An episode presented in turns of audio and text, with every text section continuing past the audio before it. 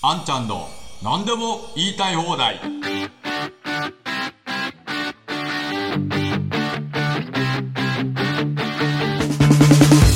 こんにちは。安藤博です。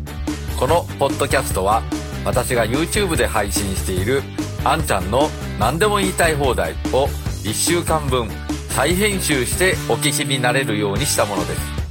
歩きながら運転しながら電車の中でもお好きな時間に聞いてください。世の中の様々な事柄を独自の視点で伝えていきます。それではまずこの話題からです。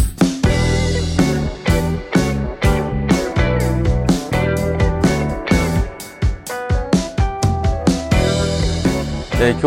は岸田総理が国会で所信表明演説をされました。まあ、何をお話になるかなと思いましたけれども、まあ、びっくりしましたね。経済、経済、経済と。もうとにかく経済が大事なんだということで、えー、叫ばれたのは驚きました。で、内容としてはですね、あ一部えもしかしたら分かってんのかなと思わせるような文章もありました。例えば、あコストカット型の経済をずっとやってきたんで、もういろんなものがコストカットされて、投資もされなければ研究開発費もカットしてしまったと。まあそういうことを書いててですね、まあこれ誰がこの原稿を書いたのかわかりませんけれども、おなんかいいこと言ってるやんか、みたいに思わせるような、まあそういった演説でした。でも思い起こしてみるとですね、え自民党の総裁選の時も、お、岸田さんいいこと言ってるやん、みたいなこと言ってたんですよね。あの時も、令和の所得倍増とかですね、新自由主義からの転換とかですね、えー、すごくいいこと言ってました。いや、どうも同じような人が原稿を書いてるんじゃないかなと思うんですね。まあ、これだけ言っときゃ多分みんな騙せるだろう、みたいな。本当にやりたいことは全然別にあるんだけど、みたいなですね。まあ、そんな感じをこう思い起こさせる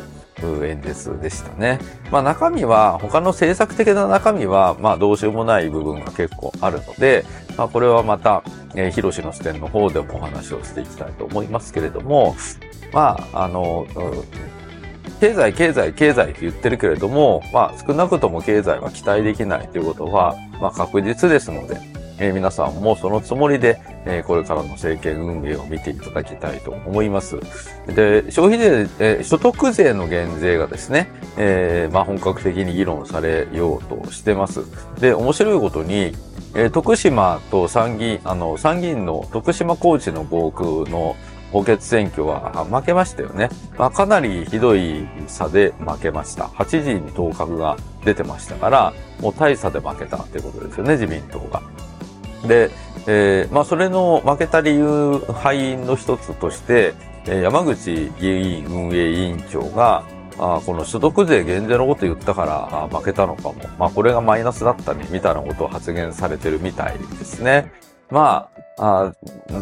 ば、あなんだろう、国民はさすがにそこまでバカじゃないというか、いや、所得税減税って今そんなことやったって意味ないでしょうって、わかる人はすぐに分かったっていうことなんじゃないかなと思うんですね。なので、えー、山口さんは素直な人なので、それをついつい言ってしまったんじゃないかなと思います。で、一方で、公明党の山口代表は、いやいや、これあんま影響ないよというふうに言っていたみたいですけれども、その公明党の山口さんはですね、えー、この所得税の減税について、2万円じゃ、定額減税2万円じゃちょっと心細いねって言っていて、まあ2万円よりはちょっと多くしなきゃいけないんじゃないのみたいなことを言っておられるみたいですが、それは2万円じゃみんな怒りますよ。何してくれるんですか？みたいな感じで、まあ、5万とか、いや、10万ぐらい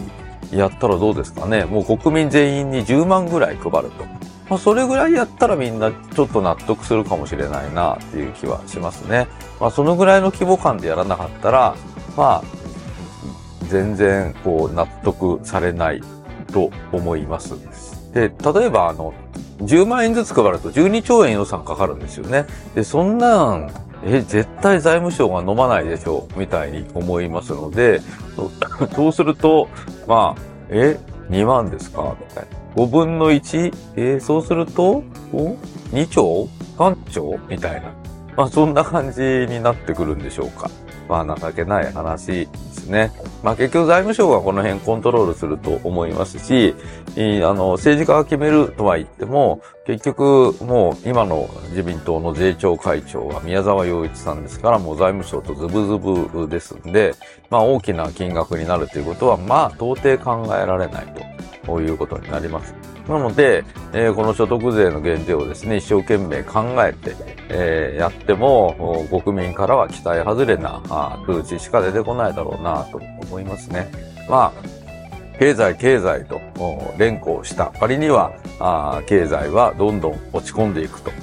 そして国民の賃金は上がらないと。まあ、そういう状況が続くんじゃないかなと思います。まあ、前も言いましたけれども、令和の所得倍増、自民党総裁選の時に掲げていた公約を実現すれば、間違いなく岸田さんは評価されます。じゃあそれ何をやればいいか。もうそれは、まず政府がやっている公的な単価を上げることですね。えー、介護士もそうだし、それから保育士さんもそうだし、あるいは非正規公務員を全員正規化して給料を倍にするとか。まあ、ということをやれば、もう確実にその、その職種については、令和の所得倍増は実現できるわけですね。そして、えー、完成ワーキングプアは撲滅すると。そういうことをすれば、本当にその人たちは少なくとも令和の所得倍増は実現できます。で、今必要なのは、もう年収1000万とか2000万とかもらってる人の所得を倍にする必要はなくてですね、本当に年収100万、200万、300万、まあこのぐらいで暮らしてる人の所得を倍にすると、年収を倍にすると、そういうことが求められてるわけですよね。だから普通に真面目に仕事してたら、年収が500万、600万もらえますよねと。まあそういう社会にしていけばいいわけで、で、それは決してそんなに難しいことではないということです。消費税を廃止して、それから社会保険料は4分の1にして、完成ワーキングプアを撲滅するために人件費予算もしっかり増やしてですね、えー、介護士さんとか保育士さんとか、まあ、あるいは非正規公務員とか、こういう人たちにまともな賃金を払うようにすれば、もう相当これ日本で、日本中で賃上げは、あもう競争のように起きてきますよ。それから政府が、もう、来年度予算編成今始まってますけれども、もう予算の段階でもう予算規模を1.5倍ぐらいの規模にしてしまうと。もう100兆を超えたらどうのこうのじゃなくて、一気に150兆円ぐらいの当初予算を組むと。そしてありとあらゆるものの発注単価を上げる。まあ、これをやっていけば相当改善しますね。はい。なので、えー、このぐらいの大胆なことやれば、経済、経済、経済とふざけんでいる総理のお気持ちに合ってくるんじゃないかなと思いますが、まあ、こんなことは多分度胸がないのでやれないということになるのでしょう。まあ、ぜひこれからもね、えー、どんなあみっともない政策が出てくるかということを見ていきたい、見ていきたいと思いますし、えー、またライドシェアの解禁とかね、えー、また賃金が下がりそうなことを進めるということになっていますんで、まあ、どこまでトンチンカンなのかと。というふうに思いますね。はい。まあ、あ国会が始まりましたんで、そこに野党がどれだけまともに切り込まる、切り込めるかということも一緒に見見ていきたいと思います。えー、臨時国会始まりましたんで、えー、注目をしていきたいというふうに思っております。次はこの話題。え国会が始まりまして、えー、今日から代表質問ということで、えー、まあ、本格的な論戦は今日から始まったということです。で、まあ、立憲民主党の泉健太代表などが、消費税の減税とか、あるいはもっと給付をしろというようなことを質問で言って、で、まあ、これを総理が突っぱねるという、まあ、そういう構図であったみたいですけれども、本会議場は相当、こう、やじとかでも大荒れだったと思うんですね。で、えー、なかなかこうテレビだとちゃんとマイクで音声を拾うので、えー、この議場の音っていうのはなかなか聞こえないんですけど、あの、議長の議席に、あの、議員の席に座ってるとですね、もう、本当にこう、あの、本会議場ってすごくこう、音が響くんですね。で、ヤジなんかでもすごい響きます。なのでみんながやじると、もう、ものすごい音響で、えー、え、この、えー、その演題で喋ってる人が言ってることは、もう議席、あの、議員の席にいると全然聞こえないっていう状況になります。おそらくそんな状況になってたんじゃないかなと思います。それから、まあ、えー、所得税の減税の具体的な案が、まあ、速報みたいな感じで入ってきて、で、定額減税が4万円。それで、えー、住民税非課税世帯には7万円配ると。まあ、そんなあニュースが入ってきました。で、えー、これが実施されるのはいつか。もうこれ来年の、まあ、早くて夏ぐらいだろうということですね。まあ、ほぼ1年先なわけですよ。で、あまりにものんびりしてるじゃないですかと。まあ、そういうことになってくると思います。まあ、当たり前ですよね。そういう感覚を持つのは当然だろうと思います。まあ、今物価高で苦しんでいるのに、それに対して答えを出すというか、実際実行されるのが来年の夏ということになれば、じゃあそれまでどうやって生きていけばいいんですかっていう話になりますよね、当然。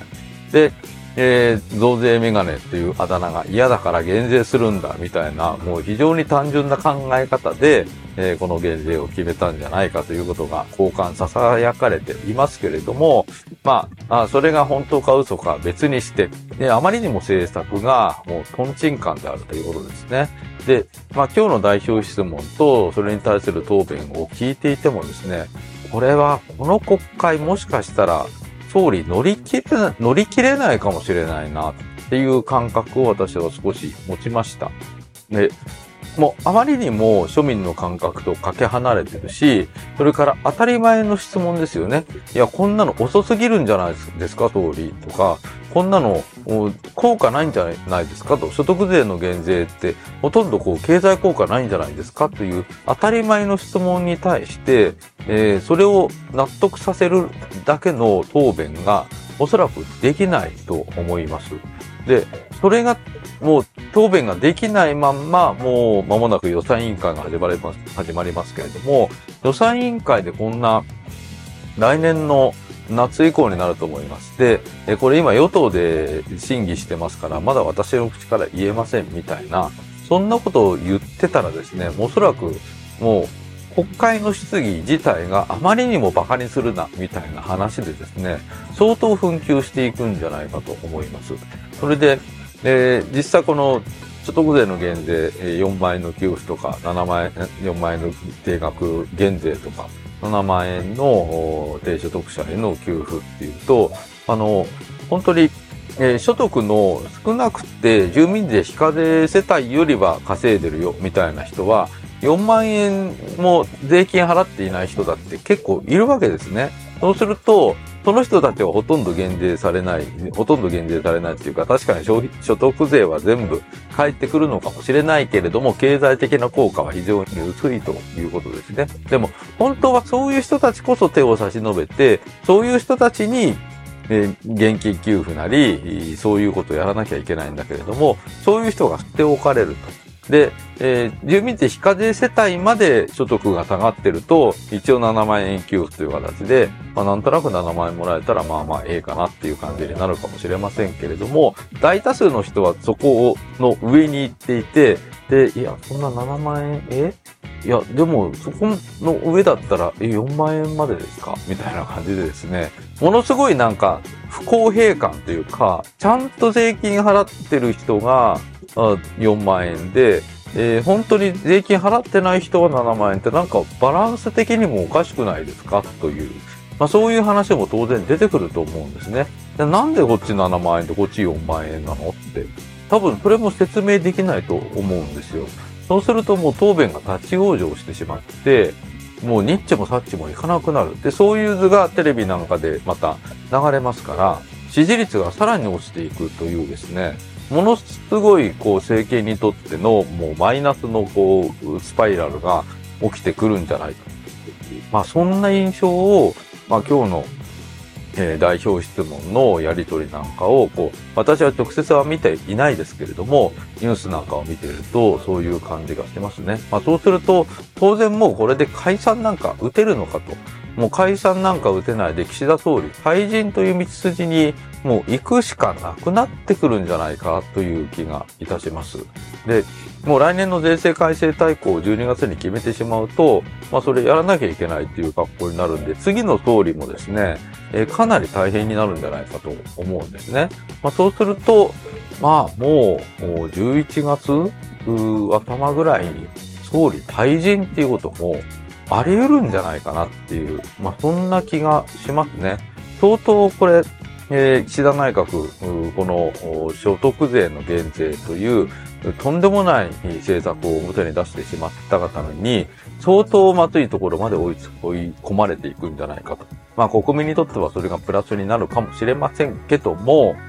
ただその後に控えてくるのがですね、まあ、あ茂木さんとか、河野太郎さんとか、まあそのあたりが上がってくると、まあ結局今の路線がおそらくもっとひどくなるみたいな、そういう方向性になっていく危険がかなりあるんで、まあいずれにしろ、あまりいい未来が見えてこないなという気がします。まあ岸田政権でおそらくもう解散ということは打てないだろうなと。そうするともう岸田総理、もう退陣への道筋がいよいよ本当にこうつけられてきたなと。それも自分の政策ミスというか判断ミスによって退陣への道がこうつけられていったなと。まあそんな気がしますね。はい。まあこれからどうなっていくかわかりませんけれども、私が今日、昨日、今日と国会を見ている中での感覚はですね、そんな印象を持ちました。まあこれが当たっているのか当たっていないのか、まあ岸田総理退陣というとですね、まあかなり大胆な予想になりますけれども、まあ、おそらくこれからの予算委員会等の答弁見ても、まあ、おそらくどこかでも立ち往生して、まあ、全くな野党が納得できない答弁ばかりが続いて、で、それは野党だけじゃなくて国民も納得できないという格好になっていって、支持率がだだ下がりしていくと思います。まあ、これからの予算委員会期待していきましょう。そして次は、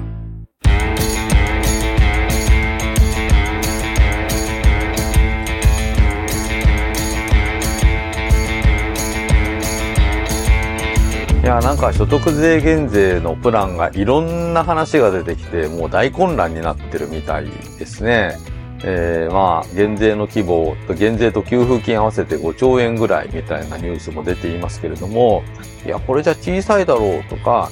えー、非課税、住民税非課税世帯には7万円給付ということで、いや、それってなんか、公平じゃないの？みたいな話も出てきたりして、もう、もうごちゃごちゃになっててですね、もう多分昨日も言ったみたいに、これがきっかけで相当支持率は落ちていくんじゃないかなというふうに思います。まあそんな中で、えー、こんなニュースも入ってきました。えー、値上げ食品は販売大幅減ということで、まあ、いろんな食品が値上がりしてますよね。食品の歴史的な値上げが続く中、スーパーマーケットでは値上げした食品の販売数量が2年前と比べて大幅に落ち込んでいるという調査結果がまとまりましたと。調査会社のインテージが全国およそ6000店舗のスーパーマーケットのレジ情報から分析したところ、おととし9月と今年9月を比べて平均価格が値上がりしている食品の品目のほとんどで販売数量が減少減少していることが分かりました。まあ当たり前ですよね。値上がりしてたらそれだけ物買えます、買えなくなりますから、あそそれ、それ以上に賃金が上がってれば別だけれども、実質賃金は17ヶ月連続で減少してるわけですから、まあ、当然販売数量は減少していて当たり前です。で、特に落ち込みが目立ったのは調味料ですと。多能ラ油が4割以上と最大の落ち込みとなったほか、砂糖なども軒並み1割から2割ほど減少しました。また、小麦粉やサバ缶は3割ほど、カップラーメンも2割ほど減少しています。一方で、サラダオイル、サラダ油は他の油と比べると割安感があったためか、販売数量が9割ほど伸びていますということです。まあ本当にこの生活苦というかこの物価高があもう国民生活を直撃しているっていうことがすごくよくわかりますよね。で、えー、このコメントがまたすごいですよ。例えば、欲しいものを買うというより、最近は安いものを買います。もっと言うと、値上がり前の感覚により近いものだけを買うといった具合です。食品ですと、前はレシピありき、前はレシピありきでしたが、最近は安物ありきで、後から何を作るか考えています。ということですね。うん、まあこれ、本当そういうことですよね。だから、まあとにかく物価を下げるってことを真剣にやらないと、この国民生活がどんどん苦しくなっているってことが解決できない。で、え物価を下げるのに何が一番最適かと言ったら当然消費税を減らすことですね。で、現金給付もいいんですよ。今言ってるみたいな所得税の減税とかじゃなくて、できるだけ早く現金を給付するっていうのは、これもこれで効果的ですよね。だから、消費税を減税することと現金の給付をすることでセットであれば、この販売数量が落ち込んでるってことはカバーできるようになるかもしれない。で、販売数量が落ち込んでるってことは間違いなく企業業績が落ちるので、企業業績が悪くなれば当然景気は悪くなります。で、景気が悪くなれば当然給料はまた上がらなくなるっていうことですから、もうこんなの誰が考えても、こういうことが起きてるってことはわかるはずで、じゃあどういう政策が必要かって言ったら、もう、もう所得税減税じゃなくて消費税減税しかないじゃないですか。消費税減税、またあるいは社会保険料を減らす。もうとにかく国民の手取りを増やす。直接手取りを増やすのに効果的なのは、まあ、消費税の減税と、それから社会保険料を減らすことですよね。まあ、これ以外に、えー、物価を下げて国民の手取りを増やす方法、即効性のある方法、考えてください。あと、給付金以外もうないですよね。だから、もう、これ全部、もう、ありとあらゆることをやる、異次元のことをやるっていうんだったら、まあ、これ3つともやりますよと。それも来年1月からやりますよ。ぐらいのこと言ったら、もう景気は一気に回復します。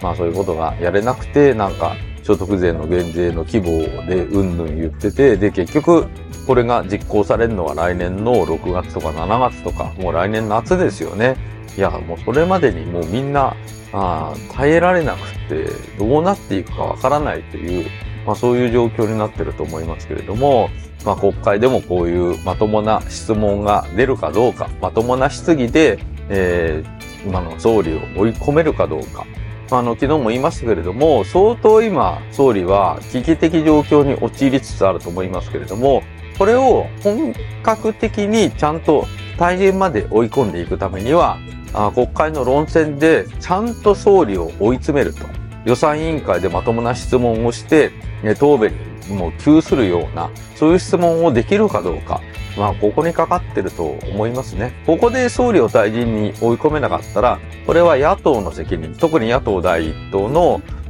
立憲民主党の責任は極めて重たいと思います。まあそういうつもりで、えー、予算委員会の質疑に臨んでもらいたいと思いますし、これちゃんと突っ込んでいけば間違いなく総理は退陣に追い込めると思います。まあそれによってどう政策が変わるか、自民党の中で総理総裁が変わって、どう政策が変わるかというのは、まああんまり期待できない部分もありますけれども、少なくとも岸田さんが、あもう辞任まで追い込まれたと。まあ、そういう状況を作れば、多少なりとも改善する余地はあるのではないかと思いますので、ぜひこれからの予算委員会の質疑、えー、期待をして見ていきたいと思います。次はこの話題。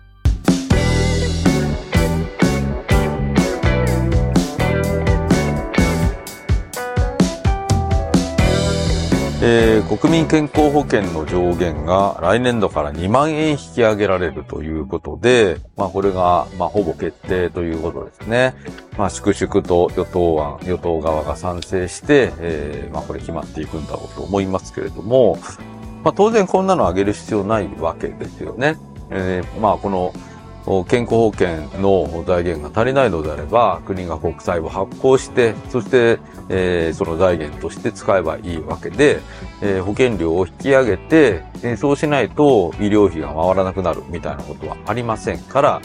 まあ、景気が良くてね、景気が良くなってて、で、もう保険料上げてもいいんだよっていう、そういう状況であれば、まあ別に構わないんですけども、財源がないから、保険料を上げるんだっていうのは、まあ、根本的に貨幣感が間違ってるので、えー、そういう議論をしている限りですね、えー、日本人が豊かになることはないだろうなと。で、ましてやこれから高齢化がどんどん進んでいくわけですから、ますます保険料上がりますよね。あるいは医療費の自己負担上がりますよね。でも、そうしないと財源がないから仕方がないんですと。まあそういう話になってしまうんで、えー、国民の負担を増やさないで医療を充実させる方法はあるんだよっていうことを、本当は今、政治家は示せなきゃいけないんですけれども、まあ今、この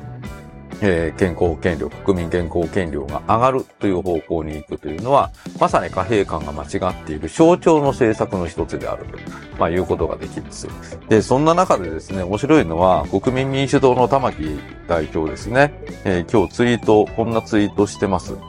えー国民健康保険料の上限が来年度から2万円引き上げになるとのニュースに、また社会保険料負担を上げるのかと批判が湧き起こっていますが、これは脊髄反射せず、冷静に考えてもらいたいテーマです。特に真面目に働いている中間層の社会保険料負担を上げるなと主張している政治家や政党は変な煽りはやめた方がいいと思います。で、えーこの後こう書いてます。端的に言って、この見直しは、まさに中間層の保険料負担がこれ以上上がらないようにするための措置です。高齢化によって医療費が上がっています。それを賄うために、所得の高い非保険者の負担の上限を引き上げて対応しようとするものです。ということですね。で逆にこの負担上限の引き上げをやらないと、中間層の負担が確実に増えます。ということで、まあ、要するに、高齢者が増えていくから、もう取れるところから取らないと財源がないので、えー他の人がもっと上げなきゃいけなくなりますよ。それ困るじゃないですかと。だから今回の保険料引き上げもやるべきなんだというですね、まあ、まさに貨幣感、これまでのこう間違った貨幣感に基づいて、えー保険料上げをやらなきゃいけないという、まあこういう解説をしちゃってるんですよね。で、えー社会保険料は、まだこういうことを書いてます。社会保険料は安ければ安いほどいいのですが、給付と紐づいているので、もし恒久的に下げるなら、こ1、高所得者の保険料をもっと上げる。累進を強める。そして、2、現役並みの所得や資産のある高齢者の窓口負担を引き上げる。3、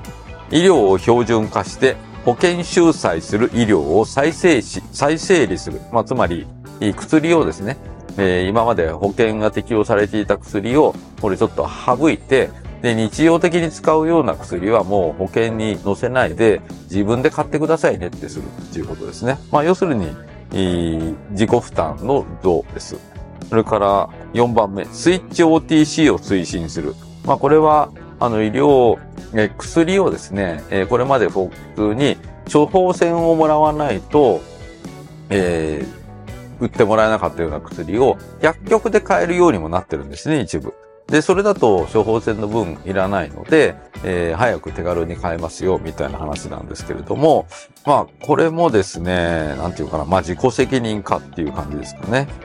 で、5番目で医療 DX で予防強化や効率化を図るとか言ってますけれども、結局、えー国民の負担増、それから国の給付減っていう方向になってるわけです。まあ、要するに、国にはお金がないから、もう医療はやれませんと。で、やるんだったら、まあ、国民から取るお金を増やさなきゃいけない。あるいは、もう給付を減らして、えーもうやれるところをやるようにしなきゃいけないっていうですね。まあ、これも結局、緊縮財政の発想なんですよね。だからまあ、こういう一連の話の中で、まあ玉木さんは結局、貨幣感が正しくないんだなっていうのがもう明らかになってしまいます。で、まあ改革と叫ぶのは簡単ですが、一見改革が改革に見えず、多くの批判を浴びてしまいがちなのが、社会保障制度改革の難しいところでもあります。ということですね。うん。で、国民民主党が高齢者の支持が低いのは、ある意味、本当の改革から逃げずに行動しているからかもしれません。でも必要なことは言い続けます。応援してください。特に現役世代の皆さん、頼りにしてます。ということで、まあ本当にね、これ、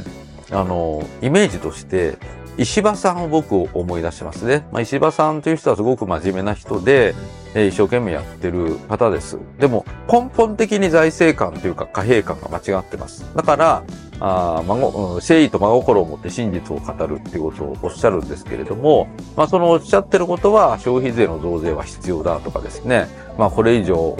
給付はできないから国民に厳しいことを言わなきゃいけないっていうことを、まあ、ずっと言っておられるんですけれども、同じですよね、これ玉木さん言ってること。ね、必要な改革はやらなきゃいけない。本当の改革から逃げずに行動している。ね、いや、これ、本当に必要な改革じゃないですか。いらないっていうか、やっちゃいけない改革ですからね。だから今まで通りの国には金がないから、この社会保険料を上げなきゃいけない。あるいは国民に対する給付は減らさなきゃいけないっていうですね。まあ今まで通りの間違った方向性で、で、国民はどんどん不安になるわけですよ。で、でここに書いてあるみたいな現役世代応援してくださいってことは、高齢者はもうしゃあない。もう高齢者の負担が増えるのしゃあないやないかと。あるいは給付が減るのしゃあないやないかと。そうしないと現役世代の負担が増えちゃうんだから、もう我慢してくださいな。ってなってるわけですよ。で、えー、現役世代を応援してください。まあこれ要するに世代間のこう分断を生んでるんですね。で、そうじゃないですよと。国の力をちゃんと使えば、高齢者の皆さんの負担増をお願いする必要もないし、そして現役世代の負担増もお願いする必要ないんですよ。どっちも幸せにできるんですよね。どっちもすくい上げることができるんですよ。高齢者の方にはもう働かなくても大丈夫と安心して年取ってくださいね。老後の、老後のことは国がしっかりと面倒を見ますから、年金も十分出しますし、え病気になってもちゃんとお医者さんに行くだけのことは国の方でしっかりやりますから、安心して年取ってくださいね。本当に今までお疲れ様でしたと。そういうメッセージが出せるし、現役世代には保険料高すぎてごめんねと、もう引き下げるわと。だから皆さんの所得が増えて、安心して結婚できて子供も育てられるでしょと。そういう所得にしますから大丈夫ですよと。そういうメッセージが出せるんですけれども、この方向性じゃもう無理、どっちも、みたいな感じになるんで、いや、全然期待できないなと思います。で、こういうこと書いてるってことは、やっぱりもう完全に与党に入りたいんですって言ってるんですよね。まあ別にそれはそれでいいですよ。与党に入りたいんだったら、まあそれはそれで言ってくれればいいですけれども、この方向性で与党に入ったら結局自民党が今までやっていたことと一緒なので、まあ、ほとんどこう政策が変わることなく、今までの方向性が、あまあそのまんま行くんだろうなと。まあ今ちょっと消費税減税とかいいこと言ってるから、まあそういうところぐらいはちょっと取り組んでくれればいいけれども、それは一時的な話で、結局長い目で見たら結局緊縮財政と財政減税化に行きますよ、みたいな話に行くっていうのが、まあほぼ確実じゃないかなと思いますね。いや、本当にもう残念だと思います。なので、まあ、この国会でいろんなもんがいろんなところから見えてくるんじゃないのかなというふうに思うので、ぜひ皆さんもいろんなところ注目してですね、えー、いろんな人がどういうことを言うのか、これをよくよく見ておいていただきたいと思います。次はこの話題。えー、なかなか国会の方は悲惨な状態でございまして、まあ、消費税、えー、所得税の減税を言って、で、まあ、これをやると、減税の恩恵が受けられない人たちがいるので、えー、そこに対しては給付をしようかどうしようかみたいな、まあ、本当に、まあ、空虚な議論がされているわけですよね。で、本当に小さな話にどんどんっていて、えー、で、まあ、他のところでも言いましたけれども、立憲民主党、野党第一党の立憲民主党は、あもう財政出動するなと言い始める始末で、おいおいおい、もう、もうどこに行くんですか？みたいな話をしてます。それで、えー、また、あの、維新の会なんかは、憲法改正の決意を示せとか言ってですね、いやもう、憲法改正どころか、今日本がもう経済的にどんどん落ち込んで、いよいよ GDP もドイツに抜かれるという状況でですね、もう、もう本当にこう、転がり落ちていっている状況なんですよね。でもこれに対する危機感が全然なくて 野党第一党がもう建築財政でいけと、もう大政出動するなと言い始めたり、なんかそこの野党第一党の座を伺おうとするところが、いやもう憲法改正です、なんてことを言ってて、いやもう国民生活はどこの眼中にもないみたいな、まあそういう状況になってますね。いや本当に、えー、あの、永田町とか霞が関というのは、あ全然こう別のところで、国民の生活とは全然別のところで議論が進んでいて、いや、もう、あ相変わらずこの国民の見えていなさ加減っていうのは、まあ、本当にひどいもんだなっていうことを改めて思いました。まあ、前も、えー、この、あんちゃんの何でもいいたい放題でも言いましたけれども、岸田内閣が本当はこの所得税減税を言い始めたことによって、対人へと追い込めるものすごい大チャンスが野党には訪れているわけだけれども、それをちゃんとものにできない。もうこんな絶好球が来てるのに、これをちゃんと捉えて、えもうゴールを決められない、立憲民主党というかね。まあ本当に情けない状況ですね。で、そんな中でこんなニュースが出てます。アメリカですよ。アメリカの GDP4.9% 増。7から9月期ですね。で、これは27日の日経の記事ですけれども、アメリカの商務省が26日に発表した7から9月期の実質国内総生産 GDP 速報値は前期比の年率換算で4.9%増だったと。4から6月期の2.1%増から大幅に加速した。利上げでも衰えない個人消費が強いアメリカ経済を牽引しているということで、しかもですよ、GDP の7割を占める個人消費は4.0%増だった。飲食や夏場のレジャー消費が好調で、伸びは4から6月期の0.8%増から拡大したと。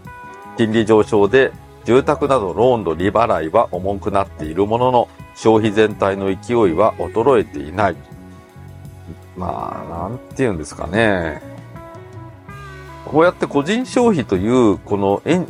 国内の経済のメインエンジンをちゃんと動かして、え経済を引っ張っているアメリカ。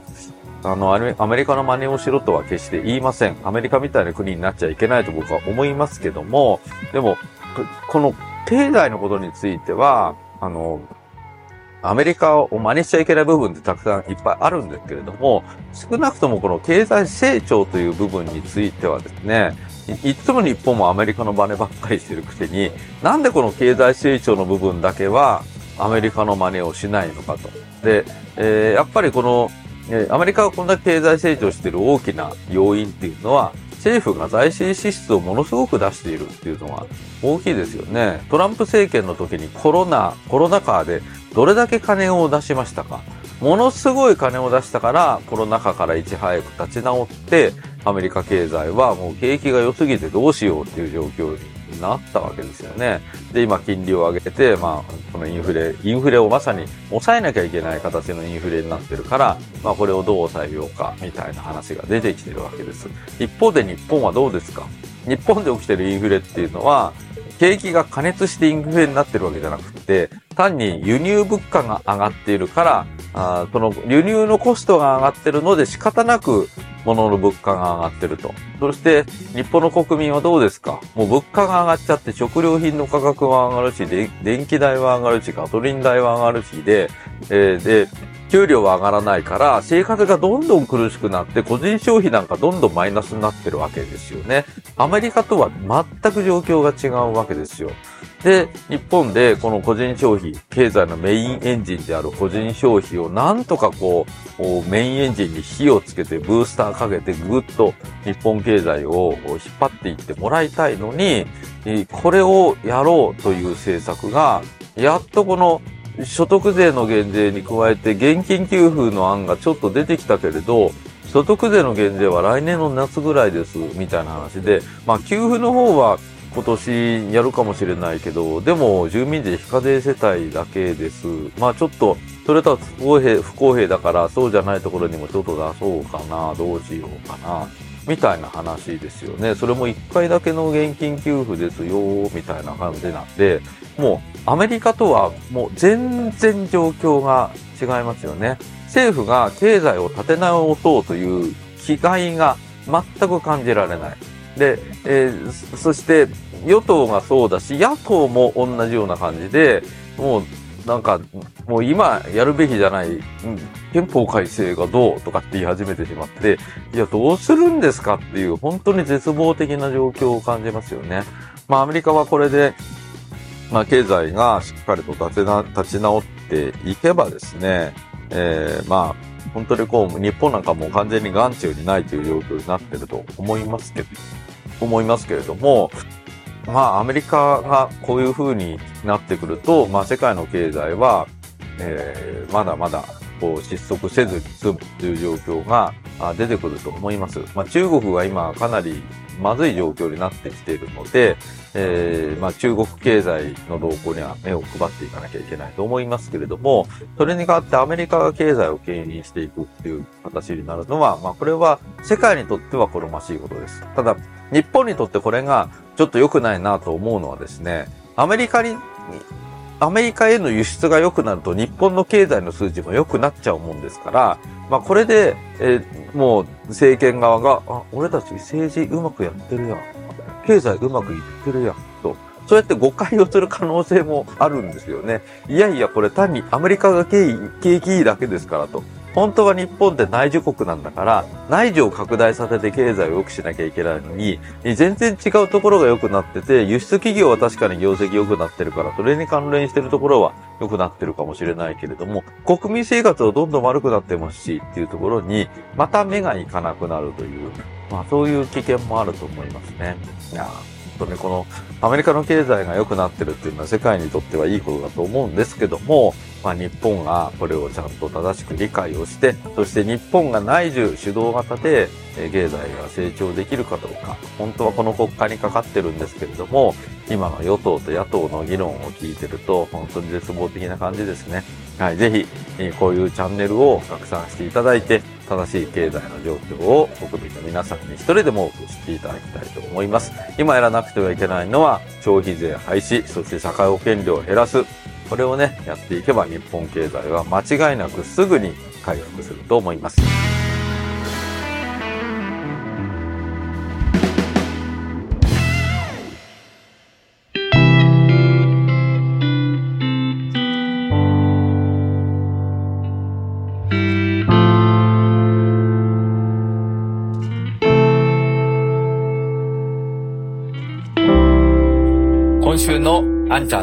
何でも言いたい放題、ポッドキャスト、いかがでしたでしょうか？ご意見、ご感想、質問なども概要欄のメールアドレスからお送りください。それではまた来週、あんちゃんこと安藤博でした。